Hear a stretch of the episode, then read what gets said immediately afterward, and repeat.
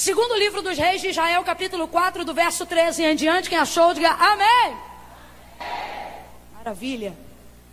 Assim o texto. Disse Eliseu a Geazi: Diga-lhe assim: Tu tens nos tratado com todo zelo, agora o que se há de fazer por ti? Haverá alguma coisa que se fale por ti ao rei ou ao chefe do exército? E ela respondeu: Eu habito no meio do meu povo. Então disse o profeta: O que se há de fazer por ela? E disse Geazi: Ora, ela não tem filho e o seu marido é avançado em idade. Então disse Eliseu: Chama. E chamando a ele, ela se pôs à porta. E disse Eliseu: Por este tempo, daqui a um ano, tu abraçarás a um filho. E respondeu ela: Não, meu senhor, homem de Deus, não mintas a tua serva. Mas a mulher concebeu e deu à luz a um filho no tempo determinado, no ano seguinte, como Eliseu lhe dissera. Porém, tendo crescido o menino, certo dia saiu a ter com seu pai, que estava com os segadores no campo. E disse a seu pai: Ai, a minha cabeça, ai, a minha cabeça. E o pai dele disse a um moço: Leva-o à sua mãe. E ele o tomou e o levou à sua mãe, e o menino esteve sobre os joelhos dela até o meio-dia. E então o menino morreu. Complete aí para mim, por favor. E então o menino, o menino subiu ela com ele e o deitou sobre a cama do homem de Deus. Então fechou a porta e saiu. Chamou seu marido e disse: Manda-me um dos moços e uma das jumentas para que eu corra ao homem de Deus e volte. E perguntou ele: Por que tu vais a ele hoje, se não é lua nova nem sábado? E ela disse: Tá tudo bem. Então ela albardou a jumenta e disse ao seu moço: Guia, anda e não para no teu caminhar, senão quando eu te disser. Somente até aqui você diga amém por essa palavra. Glória a Deus. Essa passagem é uma passagem muito conhecida. Muito conhecida. Fala sobre o momento em que Eliseu já tinha um tempo de confraternização e de comunhão com a família da sunamita. Ao contrário do que as pessoas pensam, porque na verdade a Bíblia trabalha em todos os pontos textuais dela de maneira muito muito sintetizada. E aí a gente acaba achando que tudo acontece meio que no mesmo dia, ou no mesmo tempo, ou quase que na mesma hora, quando na verdade tudo está sendo contado de maneira simultânea, mas na verdade a gente compreende que há um intervalo de tempo entre cada episódio. Por exemplo, dentro da narrativa do contexto dessa mulher sunamita, a gente tem a impressão que ela identificou a santidade de Eliseu logo de cara. Quando na verdade não, houve um tempo de convivência para ela atestar a santidade que ele tinha.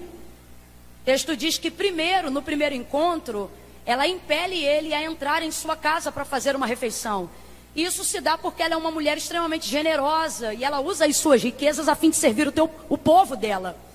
Tanto é verdade essa realidade que quando Eliseu já tem proximidade com ela e desejo de abençoá-la categoricamente, ou seja, de fazer por ela algo diferenciado, algo que ela ainda não viveu, ela acaba respondendo de acordo com a mesma forma que o serviu desde o início.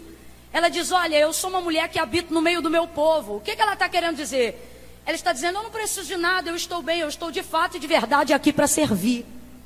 É o comportamento dela. Comportamento esse que não deixa de revelar um certo trauma existente na vida dela. E não precisa ser psicólogo profundo, clínico, para compreender esse trauma. Por exemplo, quando Eliseu ministra sobre ela a palavra que mudaria a vida de qualquer pessoa na condição dela, ele olha para ela e ele diz: Neste tempo determinado tu conceberás e darás à luz a um filho. Gente, Eliseu é o profeta boca de Deus no seu tempo aquilo que ele fala, está falado. Ele tem capa de profeta, jeito de profeta, bordão de profeta, servo de profeta, e sobre ele a virtude dobrada do Espírito que repousava sobre a vida de Elias. Mas você percebe que durante todo o tempo de convivência com ele, em momento nenhum, ela se relaciona com o ofício profético de Eliseu. O que mostra que tem alguma dificuldade de relacionamento com o profético. E por quê? há uma dificuldade nessa área, obviamente, porque ela é muito generosa, habita no meio do povo, está acostumada a servir. Então, quando Eliseu profetiza que ela vai ter um filho, qualquer pessoa na condição dela diria: Glória a Deus, aleluia! Deus é fiel, mas não. Se dentro do contexto social hoje, uma mulher que deseja engravidar e não consegue ter um filho, ela já vive um nível de conturbação emocional para tentar se adequar e aceitar essa realidade, você imagina agora a condição dela numa época e num contexto cultural, aonde ter um filho era a única maneira de validar o seu nome na sociedade na condição de mulher. Não só isso, sem falar sobre todo o quesito emocional envolvido. Porque no caso dela, não fala sobre uma esterilidade dela, fala sobre a necessidade de ser fiel a um marido cuja esterilidade está nele. E por isso ela não pode gerar, em razão dele ser avançado em dias. E essa mulher vai fazer uma coisa que se torna uma válvula de escape emocional que todas as pessoas têm o costume de fazer quando elas têm algo na vida delas que não podem realizar. O que, que elas fazem? As pessoas boas, as pessoas é, é, é que têm uma, uma, uma alma benevolente, elas criam esse mecanismo e essa válvula de escape. Qual, Camila? Tudo aquilo que eu desejo ter em mim, mas não posso realizar e nem fazer por mim mesma, eu busco realização em poder realizar as pessoas. Então, todas as vezes que eu não consigo fazer alguma coisa por mim, mas posso fazer alguma coisa por você, eu faço, porque já que eu não posso me realizar em mim, eu me realizo realizando você. E isso não é ruim, é uma válvula de escape.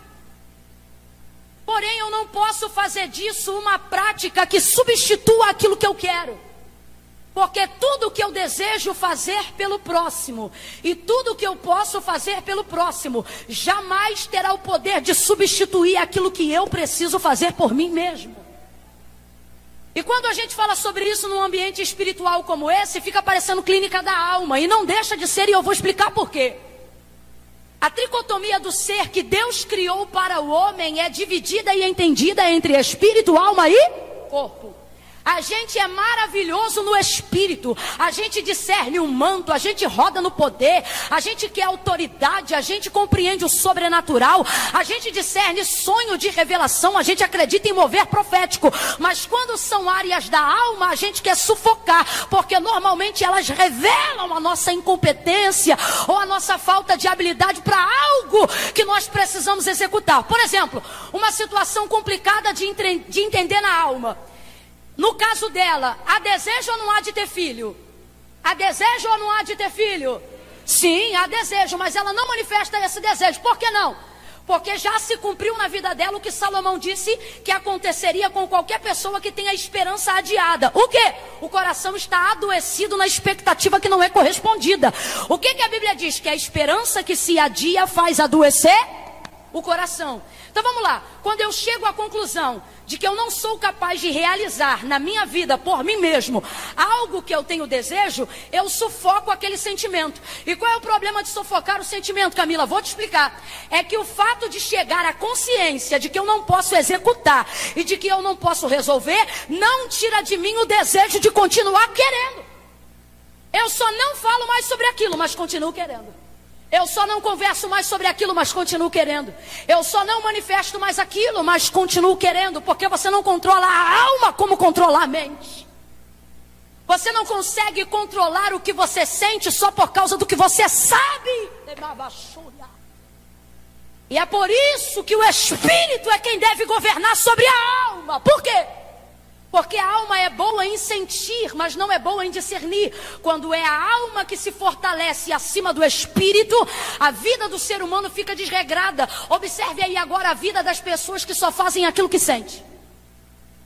Só caminham de acordo com o que sente, só pregam o que sente, só perdoam se sentir, só dão glória se sentir, só consertam se sentir. São pessoas que não têm disciplina no comportamento e nem têm uma vida alinhada. Logo, logo, não só sua alma vai perecer, como seu espírito vai ficar desgovernado e o seu corpo em frangalhos. É daí que vão vindo uma série de doenças psicossomáticas que não podem ser vistas, mas são reais. Queda de cabelo, gastrite nervosa, crise de ansiedade. Existem alguns medicamentos que vêm para compensar a substância de hormônios e questões neurais que você realmente precisa de reposição, mas existem uma série de outras coisas que na verdade só acontecem em nós porque estamos sendo governados por sentimentos e não pelo saber. Então ouça isso. Numa válvula de escape você vai encontrar uma sunamita generosa, uma sunamita que tem insistência em servir as pessoas, uma sunamita que vai impelir um homem de Deus a entrar dentro de sua casa porque ela não se relaciona com o ofício profético de Eliseu em momento nenhum. E isso já revela um nível de trauma, e eu vou falar bem rasgadão e todo mundo vai entender. Olha a situação da mente dela quando ele profetiza: Tu conceberás e darás à luz a um filho. Tudo que ela queria era um filho, tudo que ela precisava era um filho. Porém, não é a primeira vez que ela está ouvindo sobre filho. Essa mulher está cansada de receber gente na casa dela que bate palminha e diz: Conta 30 dias. E ela conta 30, conta 60, conta 90 e não acontece nada. Há um trauma no relacionamento dela com o ofício profético. Tanto é que o que motiva ela na construção do quarto de Eliseu como forma de recompensa da comunhão e do caráter dele, não é aquilo que ele faz, é aquilo que ele é. Ela diz: marido, vamos construir para este homem um quarto junto ao muro da nossa casa, uma suíte. Por quê? Porque ele é profeta? Não, porque ele é santo. E essa santidade só é atestada depois de um tempo de convivência. Ela observava ele em pele a entrada dele na casa dela depois de um tempo de convivência. Complete aí para mim, por favor. Depois de um tempo de é que ela diz: marido, ele é santo. Por quê? Santidade não se atesta de longe, só se atesta na convivência. Roupa não declara santidade, cara não declara santidade, cabelo não declara santidade de longe. Você suspeita de longe, você admira, mas é de perto que você atesta, é de perto. Tem que ter convivência. Tem pessoas que a gente, inclusive, ama muito, e para a gente continuar amando e admirando, Deus mantém longe, porque se trouxer para perto, não sobra admiração e nem respeito. Mas no caso dela, depois de um tempo de convivência, ela diz: marido, ele é santo. Não é o ponto principal, eu tenho até algo que eu falo sobre isso nessa passagem, mas não é o que vamos tratar hoje, mas vale aqui um parênteses pelo nível de renúncia e de entrega dessa igreja. O texto revela que ela era rica. Se ela era rica, ela tinha outros aposentos na casa, sim ou não? Uma mulher rica tem quartos de hóspedes em casa, sim ou não? Sim ou não? Sobretudo na cultura de Israel, cuja hospitalidade é característica cultural. Então responda com entendimento: tem outros quartos na casa, sim ou não? Tinha quarto para Eliseu e Geazi, sim ou não? Mas ela não consegue dar um quarto que já foi utilizado por outras pessoas. Veja, ela pode hospedar profeta, ela pode hospedar pastor, ela pode hospedar missionária, mas quando ela se identifica com um homem santo, ela diz para ele tem que ser um quarto original, personalizado. Por quê? Porque a santidade te coloca em lugares aonde o dom não te leva. Porque o dom fala daquilo que você faz, a santidade fala de quem você é. O caráter está em primazia da unção para quem se santifica. Eliseu não, não é quem é por causa do que faz. A pessoa que acha que é quem é por causa do que faz é extremamente vulnerável, tanto no caráter quanto no ofício. Por quê? Se ela acha que só é o que ela faz, quando ela deixar de fazer o que ela faz, seja por qual motivo que for, ela se perde na identidade, ela não sabe mais quem ela é, porque ela acha que ela só é aquilo que ela faz. Por que, que tanta gente pira o cabeção no ofício ministerial quando não consegue pregar como gostaria, cantar como gostaria, profetizar como gostaria, revelar como gostaria, e aí acha que não tem ministério, porque acha que ministério é microfone na mão, acha que ministério é só púlpito, acha que ministério é o ofício daquilo que se faz. Mas no caso de Eliseu, ela compreendia que ele não era quem era por causa do que fazia, mas fazia o que fazia por causa de quem? O dom não respalda Eliseu, é Eliseu que respalda o dom que ele tem. E isso muda tudo, isso muda tudo. Só que ele vai lidar agora com uma mulher que está acostumada a ver a manifestação dos dons, aonde a gente aplica com certeza que havia na mente dela uma confusão entre o mover profético, entre a profecia e o fato de ser homem de Deus. Quando ele libera a palavra profética que vai mudar a vida dela, e ela diz isso aqui, ó: Não, meu Senhor, homem de Deus. Veja bem, não, meu Senhor, homem de não mintas a tua serva. E eu te pergunto: Um homem de Deus pode ser mentiroso? Um homem de Deus pode ser um mentiroso? Mas um mentiroso pode dizer que é homem de Deus? Ela recebe muita gente. A casa dela está aberta. No seu tempo, ela é uma das maiores anfitriões dentro do contexto de Israel. Aí você diz, Camila, como pode uma pessoa tão generosa e tão boa carregar traumas e agruras tão elevadas dentro da sua alma? E eu vou lhe dizer por quê. São só os generosos que são atacados dessa forma. O avarento não dá nada para ninguém, não espera nada de ninguém, ele não sabe nada de ninguém. E talvez você está se perguntando: Ah, Camila, deve ser por isso que eu devo fechar as portas, seja do dom, seja do serviço, seja da minha vida. E o Senhor está dizendo: Não, porque cristianismo não tem a ver apenas com o que fazem com você, tem a ver com aquilo que você faz com o que fizeram de você. Então não tem a ver com eu mudar com cada um. O grande desafio do cristianismo e do ministério de cada um aqui é não permitir com que aquilo que fizeram comigo tenha o poder de mudar quem eu sou ou quem Deus quer que eu seja. Quando Judas sobe ao Getsemane para entregar Jesus com um beijo no seu rosto, Jesus não é irônico nem sarcástico, nem hipócrita, nem leviano. Ele olha para Judas e ele diz assim: A que vieste, amigo? E ele sabia que Judas estava ali para entregá-lo, sim ou não?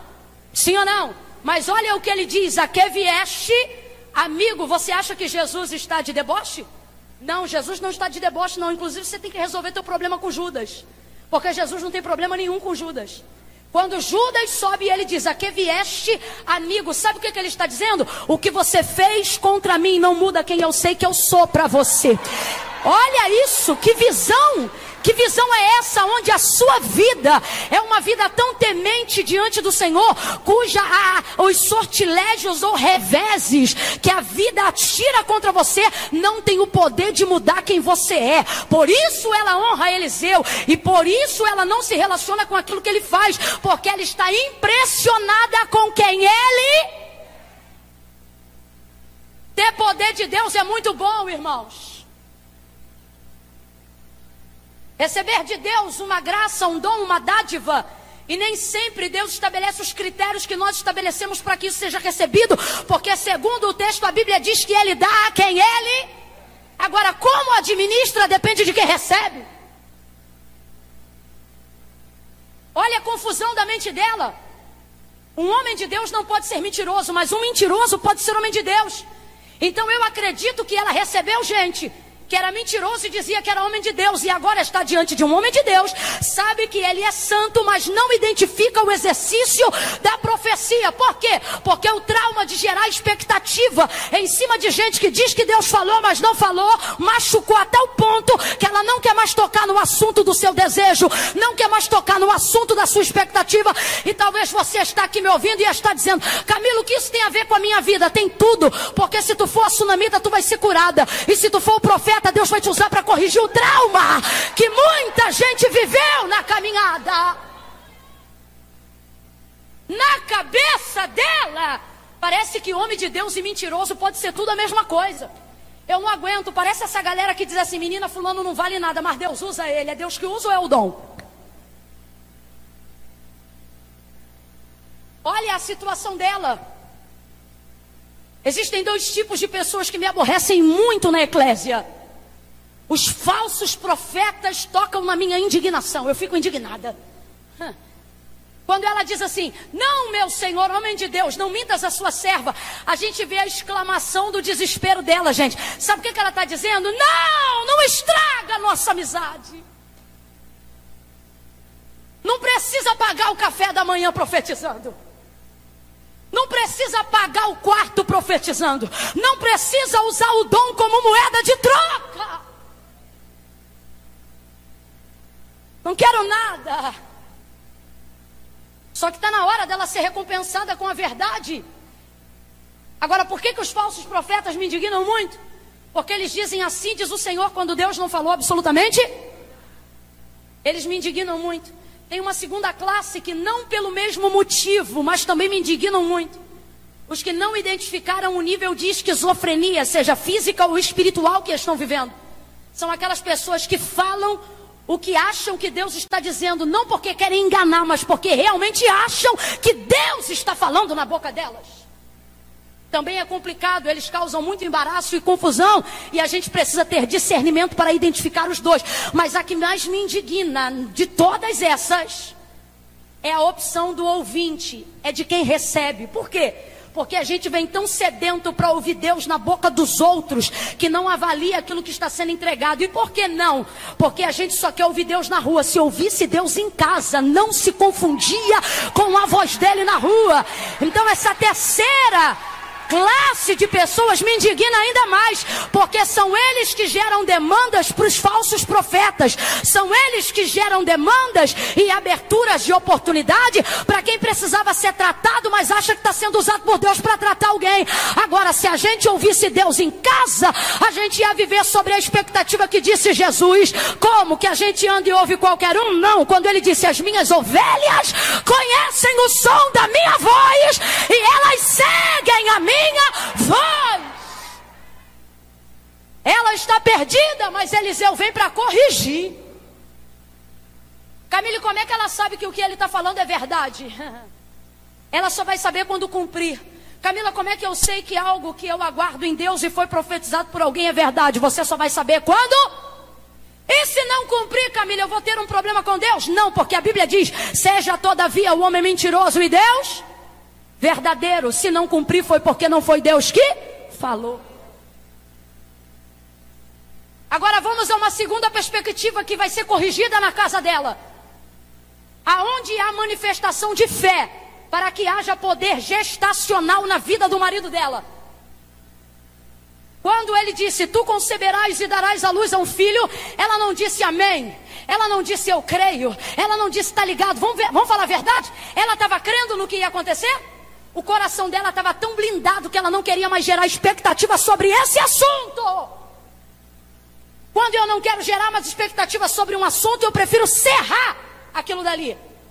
Então ela não diz amém, ela não diz está ligado, ela não diz eu creio. O que o texto diz é que ele profetiza e ela rejeita, dizendo não. Mas diga para mim: concebeu ou não concebeu? Gerou ou não gerou? Filho do marido, sim ou não? Está segurando o menino no colo um ano depois, sim ou não? Entre a palavra que Eliseu falou, em cabo de 365 dias, havia um intervalo para a palavra se cumprir. A palavra se cumpriu em menos de 365 dias.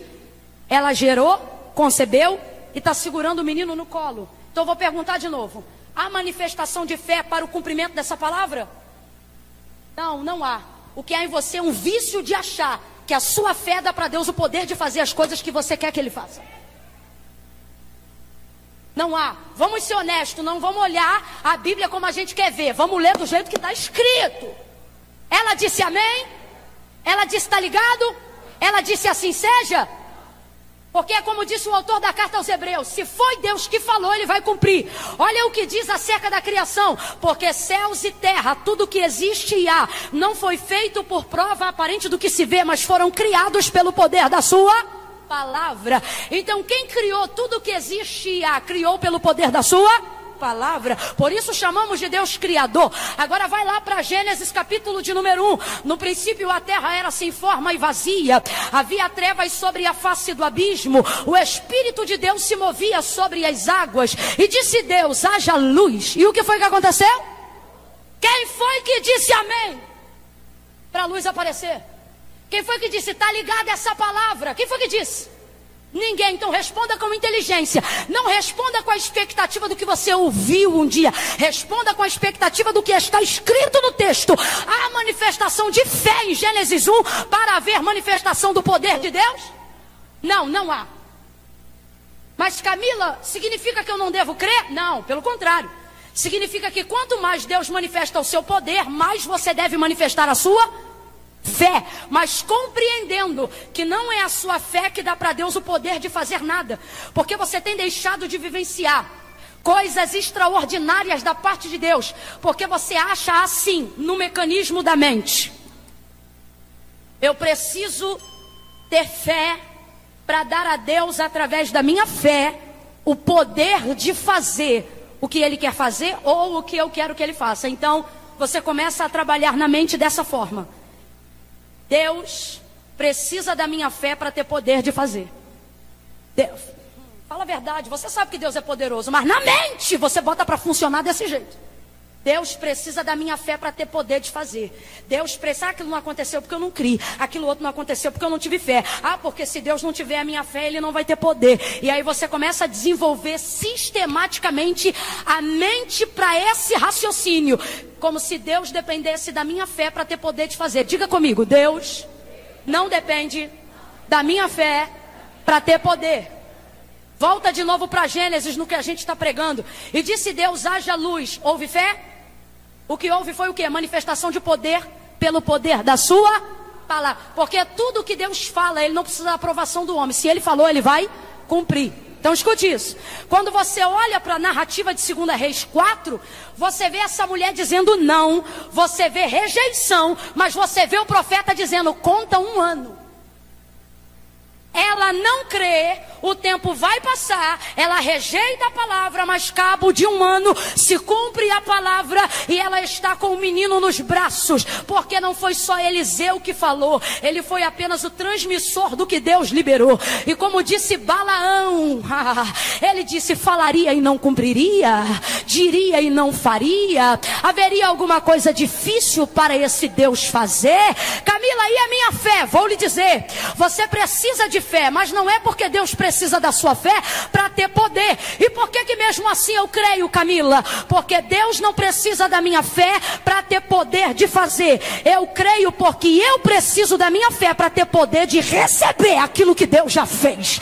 Quando a minha fé é usada dessa maneira, quando a minha fé é usada dessa maneira, a palavra de Deus ganha toda a notoriedade, toda a propriedade que ela tem na minha vida.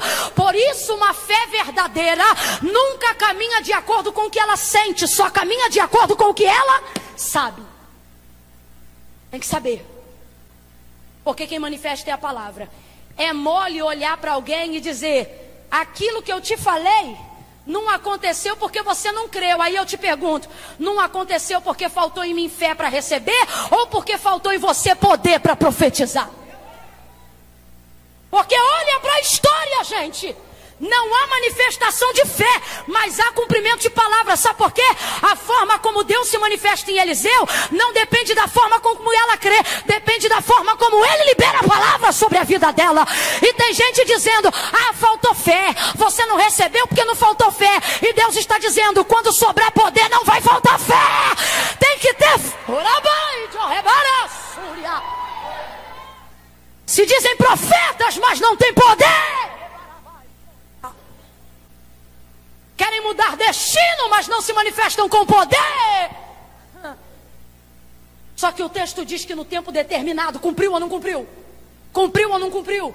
Porque isso aqui não é para falar do, da fé dela, é para falar do poder de Deus na vida de Eliseu. Você acha que Deus tem compromisso com o maconheiro da tua família? Você acha que Deus tem compromisso com o beberrão da tua casa? Você acha que Deus tem compromisso de salvar quem está vivendo de prostituição no meio dos teus? Claro que não. Mas por que que mesmo assim Ele salva? Porque isso não tem a ver com o quanto o outro quer. Isso tem a ver com o quanto você acredita na palavra que Deus liberou sobre a tua casa, sobre a tua família. Escute o que eu estou lhe dizendo. Se houver manifestação de poder verdadeira, não há incredulidade que ameace o cumprimento. Eu vou falar de novo, porque eu não vim pregar hoje aqui para dizer para você que não existe mais profeta. Eu só vim aqui corrigir a tua expectativa para dizer que a lâmpada de Israel não se apagou e que o leão que foi cantado aqui continua rugindo. Ainda antes que houvesse dia, ele já existia e não há quem possa fazer escapar das suas mãos. Agindo o Senhor, quem impedirá? Porque desde a antiguidade com o ouvido não se ouviu e nem com o olho se viu. Um Deus que fica esperando eu crer? Não. Um Deus que trabalha, trabalha, trabalha, trabalha, trabalha, trabalha, trabalha. Um Deus que trabalha para aqueles que nele esperam.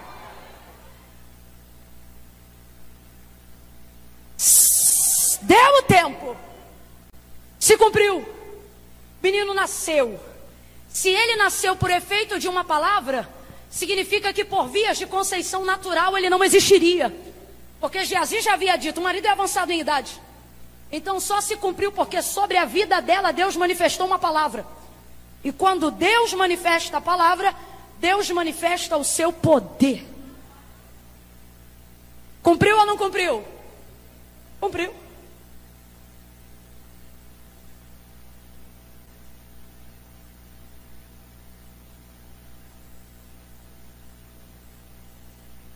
Anima alguém enquanto eu bebo água e diga para essa pessoa: se foi Deus que falou, vai cumprir. Vai cumprir, vai cumprir. Não tem pandemia, não tem troca de governo, meu irmão, nada disso interfere. Se foi Deus que falou, vai cumprir.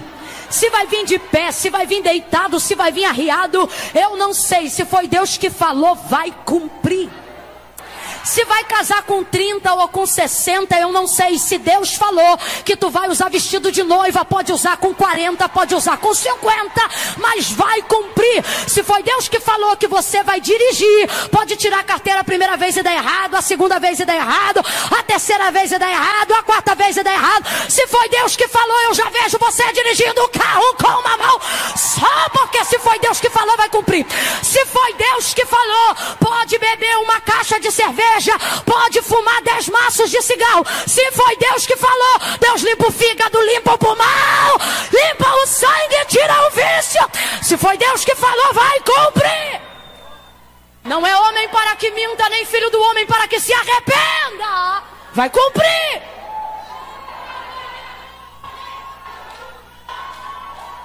Remara, Vashuri. Emilia, Semindrio. Aleluia! Oh, aleluia! Cumpriu. Cumpriu e ela segurou o menino no colo. Deus fez. Esse menino é cumprimento de promessa. Sim ou não, gente? Cumprimento de promessa.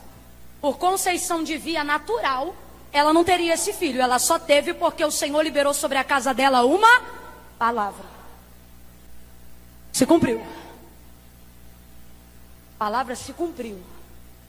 Então o menino é cumprimento de promessa. Está na hora da gente corrigir uma quarta coisa nessa noite. O que, Camila? Esse misticismo religioso. De achar que uma coisa é de Deus só quando está dando certo. Começou a dar errado, não é mais de Deus. Você sabia que tem gente que validou a sua ingressão nesse congresso, mas não veio hoje? Porque o pneu da bicicleta estourou, ele achou que aquilo era um sinal que não era para chegar. Alguém não conseguiu botar a roupa que gostaria para esse dia e achou então que não era de Deus vir. Isso é misticismo. Só que minha vida não é guiada por sinais terrenos. Minha vida não é guiada pelo cosmo nem pelas estrelas. Eu não dependo de horóscopo para saber como vai ser o meu dia. Eu tenho uma palavra que rege os meus dias, rege a minha casa, rege a minha vida. Mas muitos de nós, com o passar do tempo, se não vigiarmos, começamos a desenvolver de forma quase que sistêmica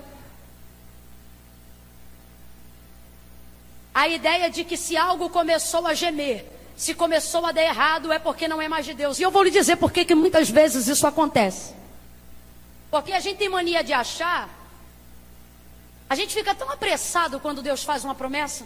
Quando Deus faz uma promessa, a gente parece que só vive para ver cumprido diante dos nossos olhos aquilo que Deus prometeu. A gente quer que se cumpra. Só que na verdade a promessa está muito segura enquanto ela é uma promessa.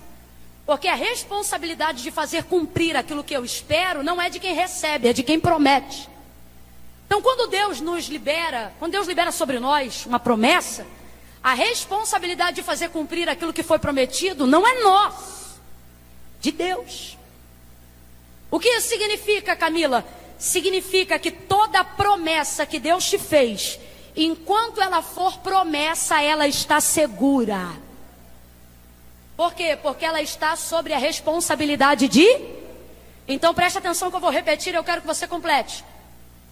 toda promessa que foi feita por Deus, eu não preciso ter medo, porque ela está segura, porque ela é responsabilidade de Deus. Camila, quando é que a coisa começa a ficar complicada? Quando cumpre. Porque quando ela cumpre, ela sai da mão de Deus e vai para a mão de quem tem que receber. E aquilo que foi gerado em Deus, aquilo que foi criado por Deus, aquilo que foi arquitetado por Deus, se torna cumprimento na sua mão. Então, Deus cria, mas quem vai gerir é você. Deus cria, mas quem vai administrar é você. Isso é um princípio irrevogável. É a forma como Deus escolheu se relacionar com o homem. Volta para o Gênesis. Não é porque eu estou pregando lá, é só porque nós estamos falando de princípios. Olha o que, que a Bíblia revela no livro do Gênesis que Deus criou todos os animais. Então responda aí: quem fez todos os animais? Foi Deus que fez, mas depois de haver criado o homem, ele dá ao homem a responsabilidade de nomear todos os animais. E ele diz assim para o homem: o nome que você der é o nome que vai se chamar. Isso aqui é noção de responsabilidade. E responsabilidade está associado à honra. Você quer ser honrado? Aumente as suas noções de responsabilidade. Deus só honra quem tem responsabilidade. Preste atenção. Deus criou todas as coisas e sujeita ela à catalogação do homem. O homem agora vai dar nome. Aí eu acho tão cuidadoso, porque Deus diz assim: olha.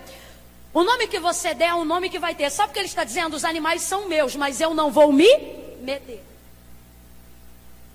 Nas entrelinhas, o que Deus está dizendo para Adão é isso aqui, ó. Se der nome bonito, vai ficar bonito. E se der nome feio, vai ficar feio, porque eu não vou corrigir, não. Aí agora eu te pergunto: Deus teria nomes melhores para catalogar a criação do que o homem, sim ou não?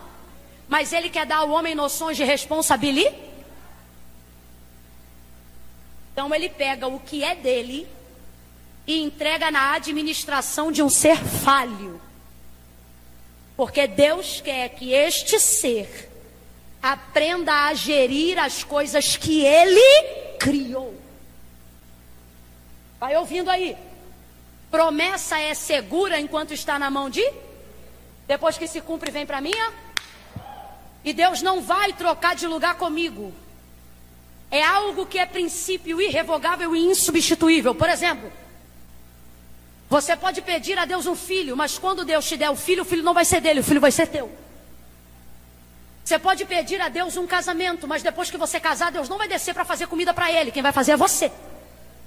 Você pode pedir para Deus uma esposa, e Deus pode te trazer uma esposa, mas quando Ele trouxer essa esposa, Ele vai confiar a administração do amor dela ao seu investimento, não ao dele. Deus não vai se assentar num lugar que não lhe cabe só porque foi Ele que te deu o que você queria. Deus conhece o seu lugar e ele não, ele não, ele não substitui isso de forma nenhuma. Volta para Adão e você vai entender. Adão cataloga a criação inteira. Ele dá nome a todos os animais. Deus foi muito claro com ele, disse para ele: Você vai dar nome aos animais. Isso significa aos bichos, em outras versões. Então vamos lá. Adão sabe que ele é gente, sim ou não? Sim ou não?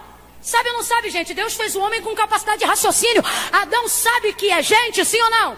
Sabe, tanto é que o texto diz que, todavia, ele procurava uma mulher que lhe fosse igual. Perdão, ele procurava alguém que lhe correspondesse, que fosse igual. O texto diz assim: olha, ele procurava. Não era Deus que procurava, quem estava procurando era Adão. Deus não procura o que não existe. Ele sabe que a mulher não existe.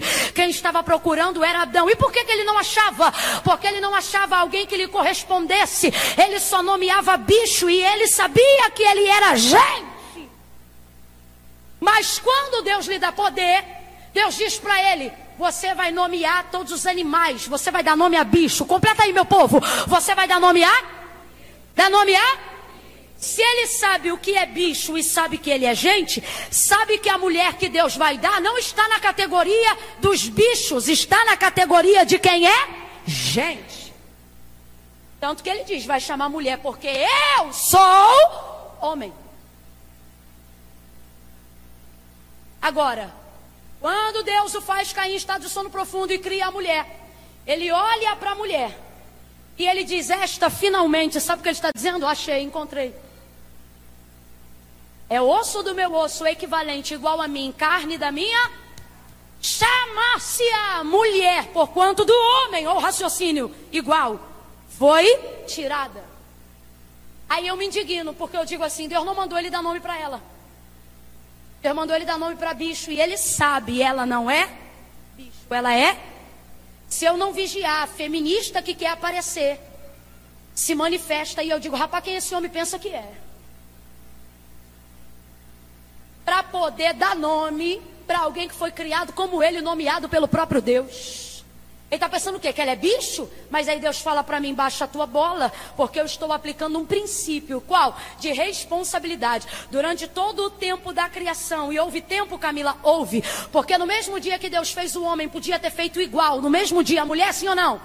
Mas por que, que ele não fez? Porque ele queria criar convivência relacional. E isso não se faz do dia para a noite. Então Deus sabia que não era bom ele estar só, mas deixa ele só. Coloca ele para conviver só com bicho. E começa a ensinar ele a respeitar bicho, a nomear bicho, a catalogar bicho. Vai ouvindo. No dia que a mulher nasce, Deus não manda ele dar nome para ela. Mas ele dá o nome para ela por qual questão? Treinamento. Ele já está o tempo todo dando nome a tudo que passa a existir existir. Passou a existir, ele deu nome. Apareceu na frente dele, deu nome. Quando ele acorda e vê a mulher diante dele, Deus não precisa dizer, dá nome, porque ele já estava sendo treinado para dar nome.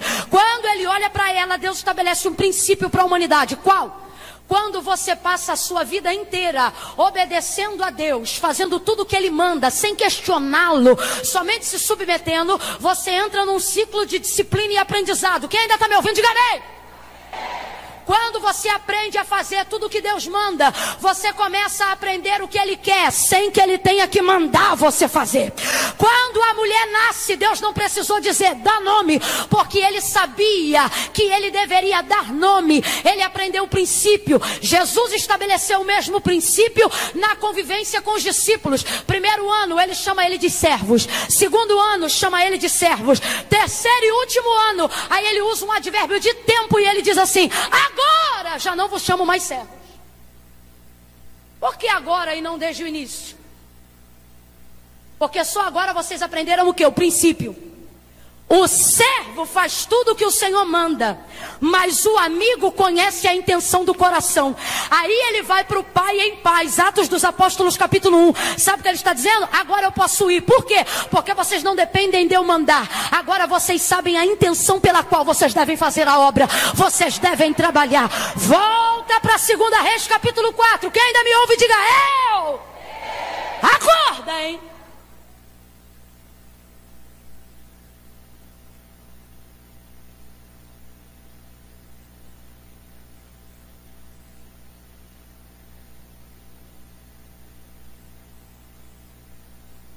Oh, meu Deus. Coisas que Deus faz, coisas que Deus dá, podem ser promessas cumpridas num dia, e só por estar na nossa administração, podem se tornar dor de cabeça amanhã. Quando o menino nasce, ele é promessa cumprida. Quando o menino tem aproximadamente 10 anos, ele é cumprimento de promessa. O moleque acorda cedo e se eu fosse conjecturar, eu diria que ele levanta e a mãe dele diz: aí um milagre, aí um milagre. Aí um milagre, aí um milagre. Só que um dia o milagre não está brincando na rua. Só que um dia a promessa que Deus cumpriu não está de boa. Um dia, e a gente acredita que ele tem mais ou menos uns 12 anos de idade, porque era a idade que podia ter para se sair para o campo com os segadores. Ele volta e ele não está dizendo glória a Deus, não está dizendo aleluia, não estava brincando no parquinho. Ele entra pela porta da casa dizendo: ai! Ai, ai, ai, ai, ai! Mas não era de Deus? E aí eu te pergunto: é de Deus ou não é? Foi Deus que criou ou não foi? Ele é milagre ou não é? Ele é promessa cumprida ou não é? Só que ele está sobre a administração de um homem, está sobre a administração de uma mulher. Sabe quem é ele? Alguém suscetível ao sol e às aflições do mundo. E agora ele entra em casa dizendo: ai, o que, que isso significa? Que eu e você precisamos corrigir a perspectiva do que Deus faz na nossa vida. Quando está tudo certo, a gente diz: foi Deus que deu. Mas quando começa a gemer, a gente diz: que praga é essa? Só que Deus me trouxe nessa noite para dizer: não é porque teu casamento está gemendo que não significa que a mão de Deus se retirou de sobre a tua casa. Não é porque o teu filho se desviou que significa que a promessa de Deus se apartou dos seus dias. Deus está de de, dizendo: até quando você será guiado por palavras que norteiam um momento, por palavras que norteiam o tempo da dor. Deus trouxe gente hoje aqui para dizer: para com essa mania de achar que só é de Deus quando está dando certo. Isso é misticismo. Deus te chamou para ter fé. E fé não tem a ver com o que eu sinto, fé tem a ver com o que eu sei. E o que ela sabe, você vai saber agora. O moleque está gemendo, a dor entrou em casa.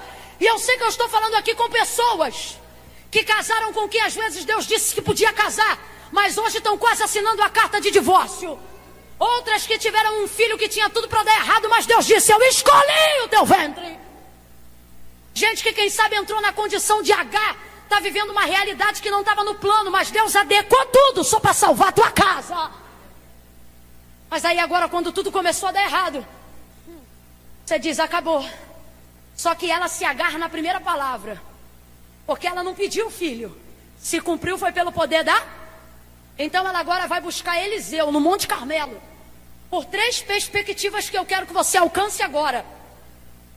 Ela sabia quem ele era, sabia onde ele estava e sabia o que ele podia fazer. Eu vou falar de novo. Ela sabia quem ele era, sabia onde ele estava e sabia o que ele podia.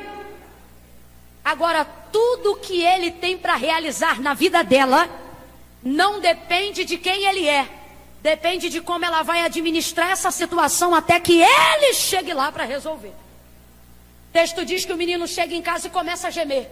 Começa a gemer. Tem áreas da tua vida que estão gemendo. E Deus me trouxe nessa noite para dizer: está gemendo, mas ainda é teu filho. Está gemendo, mas ainda é teu marido. Está gemendo, mas ainda é teu casamento. Está gemendo, mas ainda é a tua empresa. Está gemendo, mas ainda é teu sonho. Está gemendo, mas ainda é teu ministério. O texto diz que o menino chega. E ela bota o menino sobre o joelho. Ela não fez isso de cara. Mãe sabe quando o choro é para a morte. Mãe conhece todos os choros da criança. Vizinho não conhece, pai às vezes esquece, mas mãe? A criança pode estar chorando. E alguém diz assim: vamos socorrer. Dependendo do choro, a mãe diz assim: deixa chorar, isso aí é pirraça. Aí chora, chora, cansa, dorme e fica tudo bem, porque de fato o choro era pirraça. Aí daqui a pouco chora de novo. Aí quem viu a primeira vez diz: Ó, deixa chorar, que a mãe dele falou que quando chora assim é pirraça. Aí a mãe vem e diz: O que, que houve? Aí, ó, tô deixando chorar que é pirraça. Ela diz: Não, esse não, esse é fome. Tô mentindo ou tô falando a verdade? Mãe conhece. Você acha que ela não sabia que esse chorinho não era uma dor de cabeça? Você acha que uma mãe não sabe quando o filho está às vésperas da morte? O menino está chorando, ela certamente já tentou fazer várias coisas, mas nenhuma delas deu solução. Sabe o que ela vai fazer por último agora? Vai colocar o menino, diz o texto, sobre os seus joelhos. Significa que ela colocou ele sobre o colo dela. É quando alguém reconhece que não pode fazer mais nada a não ser esperar. Agora, para nós, joelho tem uma tipologia muito forte. Que tipologia? Quando a gente fala de joelho, na hora, a gente lembra de quê? Para a gente, joelho é o quê? Rapaz, joelho na vida de crente é coisa tão séria que a gente usa igual arma. Alguém diz assim, menina fulana fez um feitiço para você, a gente diz, manda avisar que é o teu joelho. É um jeito de dizer, né? Rapaz, você diga para ela que eu sei usar a ferramenta que Deus me deu. Né? De oração. Joelho para nós fala muito sobre oração. Só que preste atenção, abre a mente que eu vou falar três coisas e vou encerrar. Primeira, ela botou o menino sobre os joelhos, que para nós é símbolo perfeito de oração. Só que mesmo assim o texto diz que quando deu meio-dia o menino morreu. Aí você diz, Camila, você está dizendo que tem coisas que eu vou orar e não vou mudar?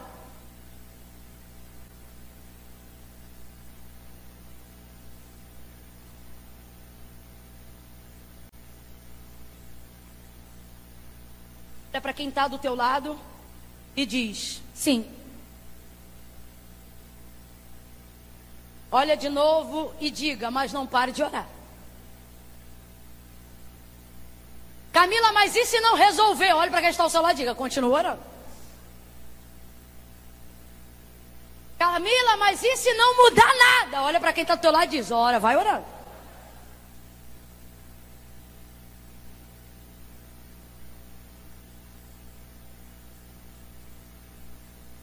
Acabou minha água, traz mais que eu tô seca. Vem, flor do dia. Rapaz, a Bíblia diz que quem serve um profeta com água. Ainda que fosse ímpio, Deus não esqueceria. Você imagina uma serva do Senhor. Tem um galardão para você só porque você está fazendo isso. E você vai lembrar desse dia, porque eu estou fazendo menção da palavra de Deus. Quando acontecer, você vai dizer: foi aquele copo d'água.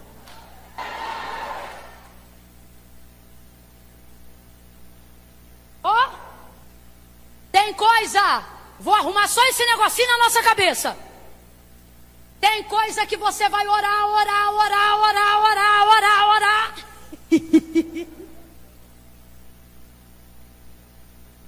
Camila, sério, sério. Camila, o que, que eu faço então? Vou parar de orar? Não para não, que senão você vai ficar maluco. Porque tem coisas que a oração não vem para resolver para você, ela vem para te ajudar a administrar enquanto Deus não resolve. Então você não pode parar de orar, mesmo que enquanto você esteja orando não esteja acontecendo. Você quer ver alguma coisa? Eu vou te provar. Tem manifestações que correspondem à oração que a gente faz, mas não é como a gente deseja que seja correspondida. Ela segura o menino nos joelhos, mas quando dá meio-dia, o menino morre. Significa que o colo que ela deu para o filho não foi o suficiente para salvar a vida dele. Mas tudo, agora traga para a nossa aplicação. Tudo que a oração não resolve para a gente, ela resolve com a gente. O que, que isso significa? Significa que na oração tem coisas que Deus não vai responder diretamente o que você quer. Mas se você continuar orando, a oração vai te dar a capacidade de administrar o que você não pode resolver. É por isso que você não pode parar de orar e eu vou falar bem rasgadão e todo mundo vai entender. Existem áreas da nossa vida que não compete a nós a solução do problema. Só que a gente tem muita dificuldade de entender isso, sabe por quê? A gente conhece um Deus que tem poder para resolver. Aí quando a gente se encontra numa situação onde a gente não consegue resolver, a gente pira. Porque eu sirvo um Deus que pode tudo. Eu sirvo um Deus que resolve tudo. Então eu tenho que resolver. Aí você leva para casa por ser servo e serva de Deus, você leva para casa a necessidade de solucionar os problemas. E você acha que a sua vida espiritual te obriga a resolver. E por ser o único crente daquela casa, você tem que resolver. E por ser a única mulher que serve a Deus ali, você tem que resolver. E por ser a única pessoa que ora sobre isso, você tem que resolver. E você, na verdade, pensa que isso faz de ti muito espiritual, quando na verdade isso revela o egocentrismo de uma alma que acha que tem que dar solução a tudo só porque é crente. E Camila, e daí? Eu vou te dizer, e daí? E daí que cabelo começa a cair, gastrite nervosa começa a atacar, estresse começa a te arrebentar. E se não tiver saúde emocional, não tem vida espiritual. Porque espiritualidade sem alma bem resolvida vira religiosidade. E por que que isso acontece? Porque a gente pensa que tem que resolver tudo, mas e se eu te disser que Deus me trouxe aqui essa noite e só me fez falar até agora para poder corrigir algumas expectativas na tua cabeça e te dizer que hoje Ele quer que você largue aqui o julgo que você tem levado sobre si mesmo acerca dessa situação que te afronta, para poder dizer: larga a mão disso, porque eu não te chamei para resolver isso. Talvez você não vai gostar muito do que eu vou dizer, mas eu tenho que falar, e eu falo isso não por mim, mas para que a alma de alguém seja livre do abismo nessa noite. Deus trouxe-nos hoje aqui, e Ele está dizendo: você pode orar muito, pode cantar muito, pode jejuar muito, pode subir muito monte, pode fazer muita campanha, mas entenda uma coisa: assim diz o Senhor: quem salva sou eu, quem cura sou eu, quem liberta sou eu, quem transforma sou eu. Então se desobrigue do idealismo fixo. de que você tem que resolver todos os problemas do mundo, de que você tem que resolver todos os problemas da sua casa, de que seu marido tem que parar de fumar por causa de você, de que sua filha tem que largar a opção sexual dela porque você é uma mulher de Deus. Deus está dizendo: aprenda uma coisa. Tudo aquilo que eu não te der poder para resolver, é porque eu estou te dando graça para administrar até que eu resolva. Então você não, eu vou liberar essa palavra profética de novo. Tudo aquilo que Deus não te der poder para resolver, é porque Ele está te dando graça para administrar até que Ele resolva.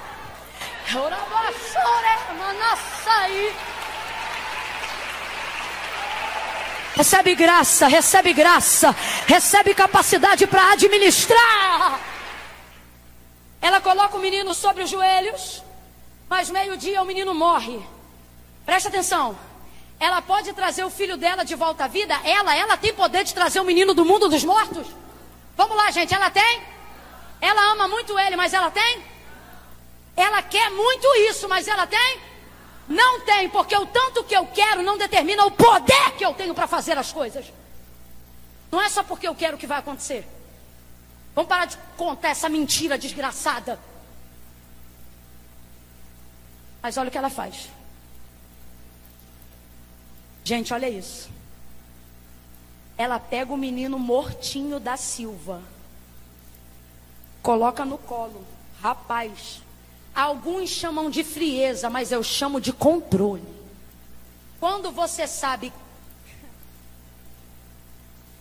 quem ele é, aonde ele está e o que ele pode fazer, você mantém o controle. Eu vou falar de novo. Quando você sabe quem ele é, aonde ele está e o que ele pode fazer, você mantém o controle. Ela pega o menino no colo, pastora Dani. Olha isso. Pega o menino no colo, sobe as escadas sozinha com o moleque no muque abre a porta com uma mão, ampara o menino com a outra. Sei lá se ela empurra com o pé, eu sei que ela mantém a administração sozinha. Coloca o menino sobre a cama do homem de Deus, fecha a porta, tranca, guarda a chave. Olha o que o texto diz desce as escadas, vai para a estrebaria.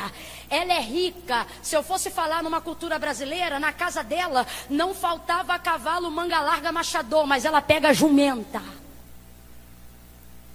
Ela sabe que o instrumento que ela precisa é um animal de força e não de velocidade.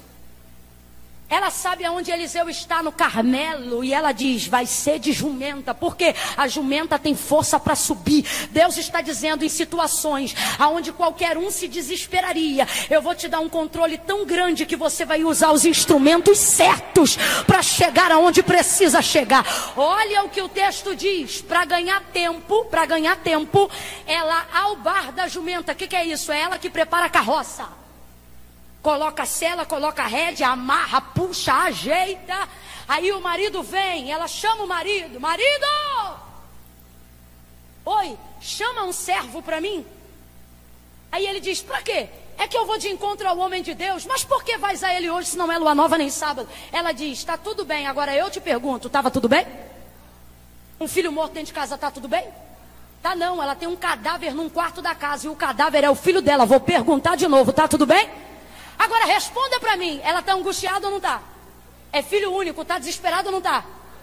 Rapaz, se ela fosse para o meio da rua, rasgasse a roupa e trouxesse terra sobre a cabeça, ninguém a julgaria.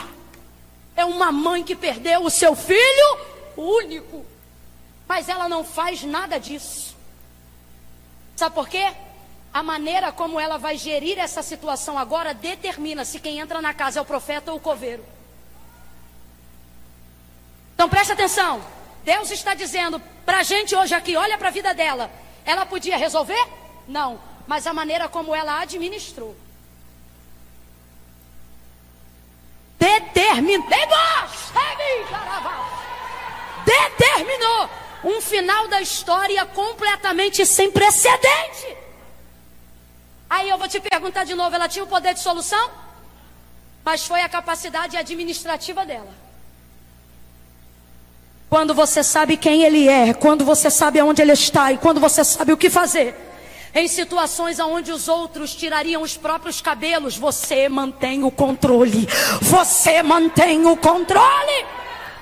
Não estava tudo bem, mas ela diz: marido, tá tudo bem. Não é que ela está mentindo, ela só não está dando para ele informação que ele não pode administrar. Dependendo da fase da sua vida, nem para amigo você deve abrir determinadas coisas. Por quê? Porque não é de confiança? Não, é de confiança. Ele só não está debaixo da mesma graça que eu estou para administrar essa situação que eu estou passando. Ouça isso. Aí ela diz assim para o moço: guarda essa segunda coisa. Eu disse que eram três, guarda essa segunda. Ela chama, o marido chama o moço que é o servo da casa. Ela coloca ele na rédea da jumenta. Se fosse um carro, quem ia estar no volante era ele, ela seria carona. Mas olha a perspectiva dela, ela olha para o moço. Significa que quem vai guiar o carro é o moço, mas quem vai dirigir é ela. Quem segura a rédea da jumenta é o servo, mas quem diz para onde vai uma coisa costuma acontecer quando nós estamos desesperados ou quando nós estamos precisando resolver uma situação. Qual? Primeira, precisar de ajuda. Segunda, a pessoa que vem para te ajudar, ela quer dizer aonde você tem que ir. Porque ela acha que você está fora de controle. Ela acha que você não está pronta para resolver a situação. Tem muita gente que usa o lugar do socorrista para determinar a direção. Só que Deus reuniu a gente nessa noite para dizer: ei, você vai mostrar que a ajuda é bem-vinda, mas o pitaco não, porque está lidando com uma mulher direcionada, está lidando com um homem direcionado. Olha o que, que ela diz para ele. Sabe o que isso mostra? Que ela albarda a jumenta para ganhar tempo, mas ela reconhece que não tem condições de levar o carro. Obviamente está tremendo, está angustiada, está desesperada. Ela não vai levar, mas ela mantém o controle. Então olha o que, que ela diz: guia, anda e não para. Ela está dizendo: quem vai levar o carro é você, mas a direção quem vai dar? Deus está dizendo, não deixa as pessoas descredibilizarem a direção que Deus tem te dado só porque o teu momento é de crise. Deus está dizendo, você sabe para onde vai. Não perca a direção, porque tem gente que é assim, te ajuda a pagar uma dívida, mas depois quer dizer quanto você pode ofertar. Te ajuda a pagar uma dívida, mas depois quer dizer porque que você é dizimista. Te ajuda numa crise em casa e depois quer achar como é que você pode cuidar da vida do teu marido. Cuida do teu filho um dia para tu fazer um negócio, depois acha que pode se meter na educação dele. Deus está dizendo: dá a carroça na mão de alguém se precisar, mas não esquece que você tem uma direção. Você tem uma direção. A carroça está na mão do moço. Oh meu Deus. Deus está mandando você olhar para alguém e dizer: Você tem direção. Diga, diga, você tem direção. Prega para alguém aí agora e diga: Você sabe quem Ele é. Diga, você sabe onde ele está e sabe o que ele pode fazer. Não deixa ninguém te tirar da rota do teu milagre.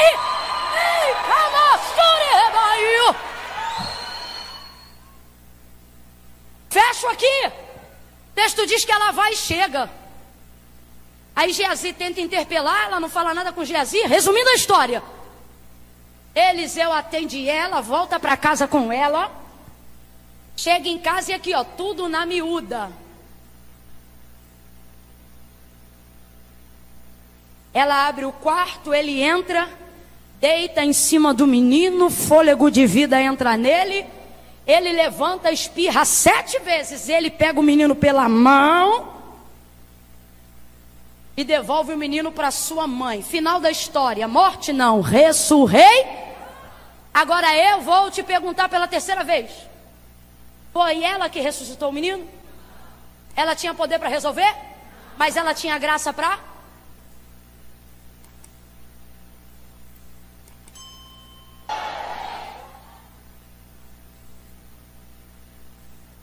Olha para mim, não que eu tenha algo de mim, mas porque tem gente que entrou em 2021 fazendo promessas de solução. Se você continuar com essas promessas de solução, achando que é você que salva, achando que é você que cura, achando que é você que resolve, 2021 vai terminar pior do que 2020. Isso não é praga, é consequência de quem está empregando energia no lugar errado. Presta atenção, porque a crise que você vive hoje não foi só você que viveu. Só alguns exemplos avulsos para a gente fechar esse momento. Olha isso aqui. A Bíblia diz que o apóstolo Paulo orava E por três vezes ele orou pela mesma situação. Se fosse a grosso modo, eu diria que ele fez uma campanha por um objetivo só. Qual? O texto diz que havia ali um espinho que machucava a sua carne e um mensageiro de Satanás que de tempo em tempo vinha esbofeteá-lo. Quem lembra disso ou já ouviu essa passagem? Aí ele diz assim: por três vezes, quantas vezes?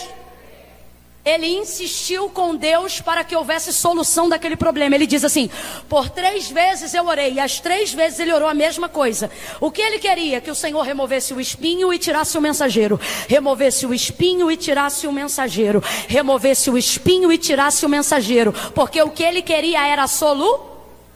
Aí o Senhor responde para ele depois da terceira vez e diz assim: Paulo, a minha graça te basta, e o meu poder se aperfeiçoa na sua Responde para mim com inteligência: Deus tirou o espinho? Deus mandou embora o mensageiro? Continuou espinho e continuou mensageiro, mas Paulo não menciona mais. Paulo nunca mais falou do espinho e nunca mais falou do mensageiro. Aí eu te pergunto: Deus resolveu? Não, Deus não resolveu. É porque quando você para de gastar energia tentando resolver o que não deve, aquilo te incomoda, mas quando você aceita e entende a posição de administrador, aquilo que te machucava para de machucar. Ele não precisa sair para parar de machucar. É você que precisa saber como que vai administrar. Então veja bem, Deus não deu deu a ele capacidade para solucionar, mas redobrou sobre ele graça para administrar. Não tirou o espinho, nem mandou embora o mensageiro, mas Paulo viveu a vida e não reclamou nunca mais. Por quê? Porque todas as vezes que Deus não me der poder para resolver, é porque Ele está me dando graça para. Grita para quem está do teu lado e diga: administra! Tá fraco, ai Camila, que eu não gosto de gritar. Então, outrora, vocês escolhem uma pregadora menos pentecostal, porque hoje eu vim pentecostal até o tutano. Olha para quem está do teu lado de novo e diga: administra, administre e vai viver a tua vida, administre e vai viver a tua casa, administre e vai viver a tua família. Deus está dizendo: quando você entende o seu lugar de administrador, a dívida não tem poder de tirar teu sorriso, a crise do casamento não tem te fazer assinar o divórcio. O problema no departamento que você dirige não tem o poder de destruir tua liderança. As ovelhas que te incomodam no apacentar não podem mudar o teu apacentamento. Por quê? Porque eu não vou me consumir para resolver. Eu vou administrar conforme a graça que Deus me deu. Aleluia! Grita aí de novo. Diga, administra! Administra! Deus está dizendo para alguém aqui: apoio para divorciar eu não te dou, mas se você quiser saber quantas campanhas se ganha um coração para Jesus, eu vou te dar graça para administrar esse casamento até o dia de salvar este homem. Administra. Marcos capítulo 5. Quem já ouviu falar da mulher do fluxo de sangue? Quantos anos ela era hemorrágica? Doze anos sangrando numa época que não tem transfusão sanguínea. Ela não tinha solução. O texto diz que a sua enfermidade era incurável. Então responda para mim, ela tinha solução? Mas o texto diz que de rica ela fica pobre. Porque ela pega tudo o que tem e vende. Para tentar buscar solução. E ela consegue solução? Mas o tratamento paliativo. é o que vai dar a ela condições para depois de 12 anos de anemia, de calvície, de fraqueza e de sangue que não é reposto pela medula óssea porque ela é anêmica. É essa administração de 12 anos que alguém diz: para que se não dá jeito? É essa administração de 12 anos que alguém diz: mas para que se não cura? É essa administração que depois de 12 anos, um dia, ao ouvir que Jesus está nas proximidades, ela tem a força que precisa para chegar até o lugar em que receberia a cura definitiva. Responda com inteligência e não só com espiritualidade. Se nesses 12 anos,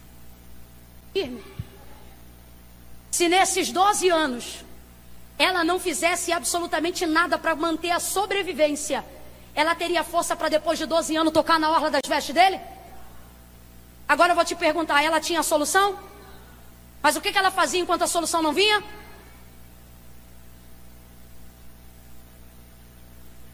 Você só reclama do que você não tem, e Deus está dizendo: se você pudesse usar aquilo que você já tem. Você ia ver o quão longe você chegaria. Eu vou falar bem rasgadão e todo mundo vai entender. A Bíblia diz que o dinheiro tudo resolve. Ou, em outras versões, que o dinheiro a tudo responde. Deus não tem filhos mimados. Deus não cria discípulos solucionadores apenas. Ele quer desenvolver em nós capacidade administrativa. Por quê? Porque quem está acostumado a ver tudo resolvido, seja pelo pagamento de um cheque ou de um dinheiro, vai se deparar com situações que o dinheiro não resolve. Quem não aprendeu isso em 2020 não vai aprender nunca mais. Porque teve gente que estava no melhor plano de saúde, no melhor hospital, mas não era dinheiro que determinava quem vivia e quem morria. Quando você pega uma pessoa que acha que a vida é só de soluções, é só de soluções, é só quando ele tem uma crise que isso aqui não resolve, ele perece junto com a crise. Deus não faz discípulos e nem filhos mimados. Agora visita a casa do pobre. Meu irmão, pobre acha cura que a farmácia ainda está procurando.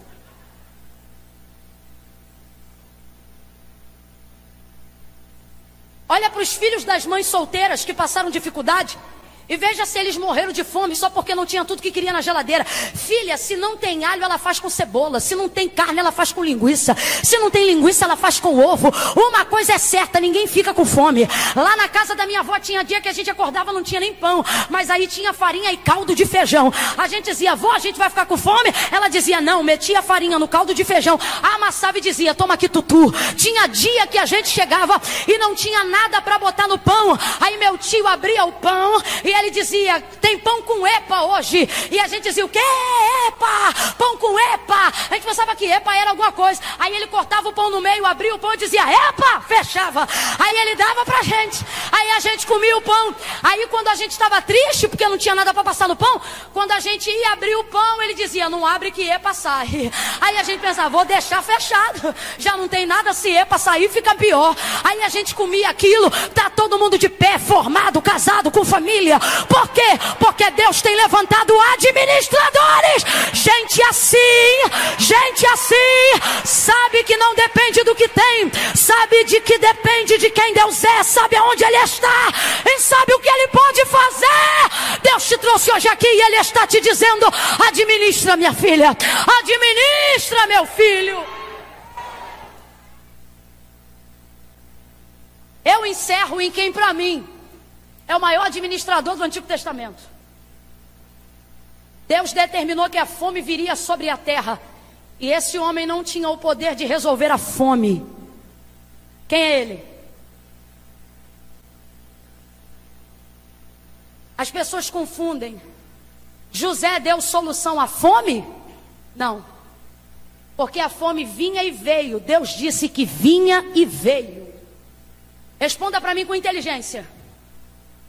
José tinha poder sobre a chuva, sobre o tempo, sobre as estações. Ele podia fazer a semente germinar sem ser regada, crescer sem ser plantada? Não, ele não podia. Mas quando o Senhor disse para ele o que aconteceria, ele não disse Deus resolve, era Deus dizendo para ele: administra. Ele começou a dividir os grãos um terço, um oitavo, dois quartos. Todo mundo se alimentou e quem ficava na cobertura dele não tinha fome. A raça dos hebreus não foi extinta por causa de um homem como José. Agora eu vou te perguntar: ele tinha a solução da fome? Ele tinha a administração do tempo da fome. Isso foi o suficiente, sim ou não? Ele mudou o tempo que Deus estabeleceu para a fome? Não, o tempo que Deus disse que ia ser de fome foi de fome. Mas ele não passou fome, a família não passou fome, a nação não passou fome, as tribos não passaram fome e todos os governos que procuravam o Egito não passaram fome. Agora responda a uma última pergunta: Ele era o Faraó?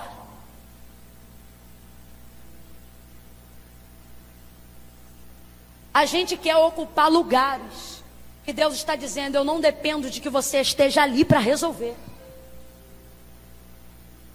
aonde ele estava e o que ele sabia era o suficiente para dar a ele a capacidade de administrar. Até Jesus, gente, agora eu vou para o Novo Testamento. Quando orou no Getsemane, ele disse: Pai, se possível for, passa de mim. Naquela hora, a agonia dele é tão grande que a humanidade está sendo, a humanidade dele independe do divino. Olha isso aqui, gente, eu fecho aqui em nome de Jesus. A humanidade dele está gritando, sabe o que? Pai, resolve. Mas a oração completa é: todavia, não seja feita a minha vontade, todavia seja feita. O texto diz que quando ele termina a oração, desce na hora um anjo. Glória a Deus. Quantos aqui gostariam de orar e imediatamente o anjo está ali do lado? Só que o texto diz que Jesus olha para o anjo e de vez dizer glória a Deus, ele olha para o anjo. O texto diz que ele chora mais ainda. Por quê? Porque durante toda a sua vida, tudo que ele pedia ao pai, ao, o pai fazia. Quando ele vai para a porta da sepultura de Lázaro, ele ora em voz alta e ele diz assim: Pai, eu sei que tu sempre me ouves. Me atende, mas eu falo assim para que eles saibam que o Senhor sempre me ouve ou me responde. Jesus ele dizia assim: O Pai faz tudo que eu quero, porque eu faço tudo o que lhe agrada. Você sabe quando Jesus ouviu do Pai um não? Nunca, só nesse dia do Getsemane. Porque nesse dia, quando ele pensa na sua humanidade, pai resolve, o pai não resolve, o pai manda um anjo. E o texto diz que esse anjo põe a mão no ombro de Jesus e consola ele. Quanto mais o anjo consolava, o texto diz que mais ele Porque ele está entendendo que o pai não está dizendo eu vou resolver. O pai está dizendo eu estou te consolando, porque o que eu não vou resolver, vou te dar graça para Administra, meu filho. E ele vai ao Calvário. Mas você mal começou 2021 e está dizendo: essa semana eu vou resolver isso. Essa semana eu vou resolver aquilo. E Deus está dizendo: essa semana você vai começar a aprender a administrar as demandas da casa, da família, das finanças. Porque essa ânsia de querer dar prazo de solução para tudo está acabando com o teu emocional. E é por isso que você já não tem a vida espiritual que você queria ter. Mas a partir de hoje, você vai viver o pão nosso de cada e vai aprender a administrar. E todas as áreas da sua vida em que a circunstância do tempo ou de alguém disse morte, Deus está dizendo não. Você vai aprender a administrar até que eu resolva. Tem gente aqui que enterrou gente que não vai poder ressuscitar. E agora, Camila, eu morro? Deus diz: Não, agora eu vou te ensinar a administrar o luto. Tem gente aqui que queria ter ouvido de Deus um sim, mas ouviu de Deus um? E agora, Camila, eu vou me desviar? Não, você vai aprender a administrar o não que Deus te deu. Porque entenda, tudo que Deus não te der poder para resolver é porque Ele está te dando graça para. Grita para o teu irmão, então faz o quê? Não gritou, grita para ele, então faz o quê? Grita mais alto, faz o quê? Fica de pé que hoje Deus vai levantar administradores no seu reino. Oh glória, fica de pé num salto de glória. Bota a bolsa no banco, libera a mão. Camila deu dez e pouco, eu vou embora. Não! Administre isso aí. Ninguém aqui mora mais longe do que eu. Sabe que hora eu vou ter que sair de casa? Quase que é a hora que eu estou chegando agora. Depois que o culto acabar. Vai para o aeroporto para começar essa semana. Quer administrar. Ai, Camila, mas é que o tempo passou muito. Eu fiquei aqui até agora. Ficou aqui até agora. Administra mais um pouco. Porque cinco minutos lá fora não muda nada. Mas aqui dentro pode mudar a história da tua vida para sempre.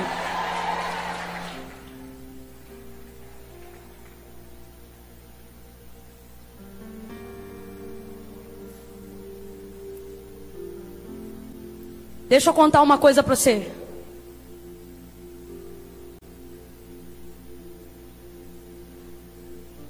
Quando eu tinha uns 13 anos de idade, eu conheci. Quando eu tinha 12, eu ouvi falar de Jesus. Com 13, eu já frequentava a igreja, mas eu só frequentava. Só frequentava. Por que, que eu só frequentava? Porque eu vi os irmãos servindo a Deus e eu via que servir a Deus era coisa séria. Segura só um pouquinho, rapazes, por favor. Já já a gente vai adorar todo mundo junto. Só um pouquinho só. Segura só um pouquinho. O problema é que no caminho da igreja ficava o baile que eu frequentava. Então, assim, o baile era sábado e a igreja era no domingo. E eu só ia para a igreja no domingo. Então, sábado eu estava onde? E domingo eu estava onde? Chorando as pitangas de não ter vencido o baile. E isso era toda semana. Sábado, baile, domingo, igreja. Sábado, baile, domingo, igreja. Sábado, domingo, sábado, domingo. Aí quando chegava na hora do culto, o pastor dizia assim no final: Você que precisa fazer uma aliança com Deus. Aí eu pensava cá comigo: Servir a Deus é coisa séria. Então eu dizia assim: quando eu resolver minha vida com baile, eu vou entregar minha vida para Jesus. Quando eu largar o baile, eu vou para a igreja. Porque eu queria resolver. Eu largar o baile, eu vou para a igreja. Quando eu largar o baile, eu vou para a igreja. Quando eu... Eu nunca largava o baile. Sabe por que eu não largava? Não era porque eu não queria. É porque eu não sabia que na Bíblia é verdade. Quando está escrito que Jesus disse assim: Sem mim, nada podeis fazer. Na minha cabeça eu pensava, quando eu largar o baile eu vou para a igreja. Só que era uma área que eu não tinha poder para resolver. Meu pai era alcoólatra, minha avó também. A minha avó, ela dava 25 centavos na nossa mão, 6 horas da manhã, e ela dizia assim: vai ali pegar o cafezinho da vovó. E o cafezinho dela era dois dedinhos de caninha da roça 51 ou velho barreiro. Eu lembro de entregar aquilo para minha avó, ela com a mão tremendo, porque o alcoolismo já passava pela sua corrente sanguínea. Meu pai, a mesma coisa. Seja com bebida, seja com cigarro, seja com vícios. Eu me lembro que minha avó ia para o culto e ela dizia assim: quando eu largar o cigarro, eu vou para Jesus. Quando eu largar o cigarro, eu vou para Jesus. Porque para mim servir a Deus é coisa séria. Aí Deus começou a ministrar no meu coração: me servir é coisa tão séria, coisa tão séria, que você primeiro tem que resolver tua vida comigo. Depois eu te ajudo a resolver as outras coisas. Aí o pastor dizia assim: Entrega o teu caminho ao Senhor, confia nele. E o mais? Eu dizia, eu tô doida para entregar meu caminho ao Senhor, mas primeiro eu vou resolver minha vida, depois que eu resolver minha vida. Só que eu não resolvia nada. Enquanto eu dizia, quando eu largar o baile, eu vou para a igreja, o Senhor dizia: quando você vir para mim, você vai ter motivos para não voltar ao baile. Aí um dia estou eu com a roupa de quem já tinha vindo do baile. Porque era para ter ido para a igreja, mas eu dei uma passadinha no bairro. Estou eu com uma bermuda, dois palmos, um tênis todo surrado, barriga de fora. E tem gente que conhece a história, camisete do piu-piu. Quando o pastor diz, quem quer fazer uma aliança com Deus, vou eu para o altar. Eu disse, olha Senhor, eu vim aqui hoje desse jeito. Mas o Senhor sabe que eu tenho um monte de coisa para resolver. Camila, Mudou tudo na hora? Não, mas a partir daquele dia eu comecei a ter capacidade administrativa. Para entender quem governava a minha vida, para entender o que eu tinha condições de fazer. Por que, que eu estou dizendo isso? Porque tem gente que está aqui que ama ao Senhor de todo o coração. Camila, como é que você sabe que ama? Eu sei, irmão. Quarta-feira à noite, uma hora dessa, aqui não tem ninguém dando nada de graça para ninguém, a não ser a ministração do Senhor. Se você está aqui é porque você ama ao Senhor. Aí você diz assim: não, Camila, eu venho porque eu gosto, mas eu não sou crente, não. Tu é crente, sim. A pergunta é: por que tu não é salvo? Não, porque para mim servir a Deus é coisa séria. Aí você diz assim: não, é que eu tenho uma situação no Tico-Tico Fubá. Quando eu sair do Tico-Tico, eu venho. Pois hoje o Senhor está dizendo: vem você, o Tico-Tico e o Fubá. Não, Camila, é que eu estou enrolada. Eu estou enrolado. Deus está dizendo para alguém hoje aqui, é o que? Você está enrolado? Vem você, a pipa, o cerol, a rabiola, vem todo mundo. Então, Camila, minha situação é mais grave. Eu estou com 5 gramas de um bagulho que eu tenho que distribuir ainda hoje. Pois eu te digo, vem você, tuas 5 gramas, se o fornecedor tiver aí, pergunta se ele quer vir também. Porque preste atenção nisso. Jesus não disse resolve, vem. Ele diz vem como você Guarda o que eu estou te dizendo, que eu estou explicando, eu não estou espiritualizando.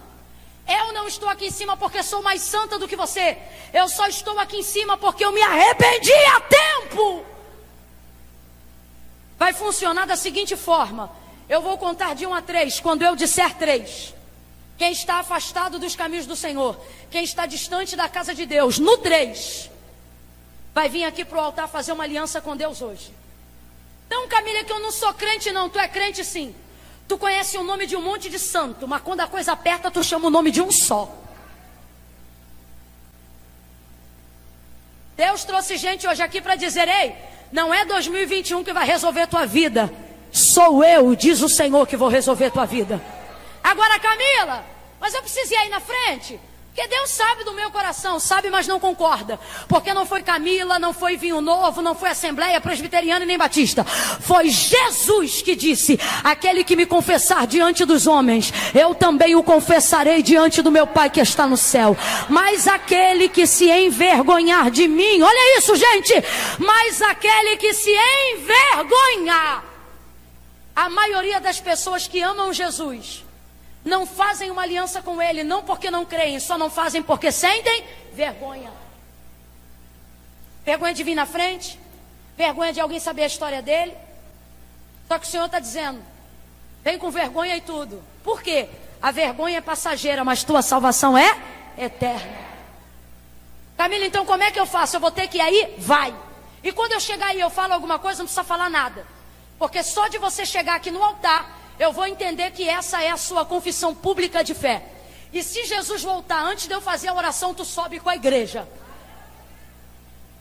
Agora, não te detenhas nem mais um minuto. Nem mais um minuto, quando eu disser três. Camila, eu sou de uma igreja aqui perto, posso ir na frente receber oração? Não. Eu disse, só vai vir quem sabe que está fora do centro da vontade de Deus. Camila falou comigo, sou eu que estou afastado. Camila falou comigo, eu venho à igreja, dou oferta, eu amo ao Senhor, mas na hora do compromisso eu. Ninguém vai te pegar pelo braço.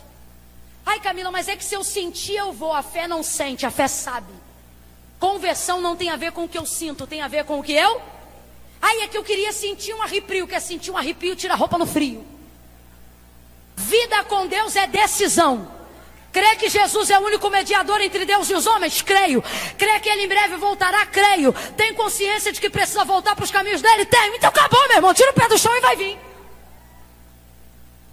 Quando eu disser três, quem tem essa consciência e foi visitado pelo Espírito Santo, ai Camila, faz o apelo. Hoje não é apelo, é convite. Apelo eu estou apelando a uma hora e 35 minutos. É no três, quando eu disser três, a corajosa e o corajoso que entender, sou eu, me rebentou, sou eu. Você vai sair do teu lugar e vai vir para o altar. Camila, o que eu tenho que fazer depois? O que você tem que fazer depois, a gente conversa depois. O importante é o que você tem que fazer agora. Entrega o teu caminho ao Senhor. Confia nele. Camila, mas eu já fui uma vez e não me firmei. Sabe por quê? Porque você confia em você. Não vem aqui fazer promessa que tu não vai cumprir, não. Vem aqui dizendo, Deus, hoje eu vou confiar no Senhor. Vou entregar minha vida para o Senhor. Eu conto um. A igreja que entende que momento é esse, abre os corredores para mim agora. Eu conto dois. Descruza o braço, levanta uma das mãos e começa a interceder nesse momento. Dois e meio, podem me ajudar, por favor, rapazes. Comecem a tocar. No três, vocês liberam uma canção. Dois e quarenta e cinco. Quem assim como ela tem consciência e diz, Camila, sou eu. Eu tenho consciência, sou eu. Eu preciso fazer uma aliança com Deus hoje. Eu preciso, Camila, foi para mim que Deus falou, é comigo. Deus tem um negócio comigo e eu preciso voltar. Eu preciso fazer com Deus um concerto hoje. 2 e 45 Camila, sou eu. É você? Três. Tira o pé do chão e vem para o altar de Deus agora, que a gente quer orar por você. A igreja, comece a orar, comece a orar. Ainda tem gente aqui, eu estou te esperando, vem.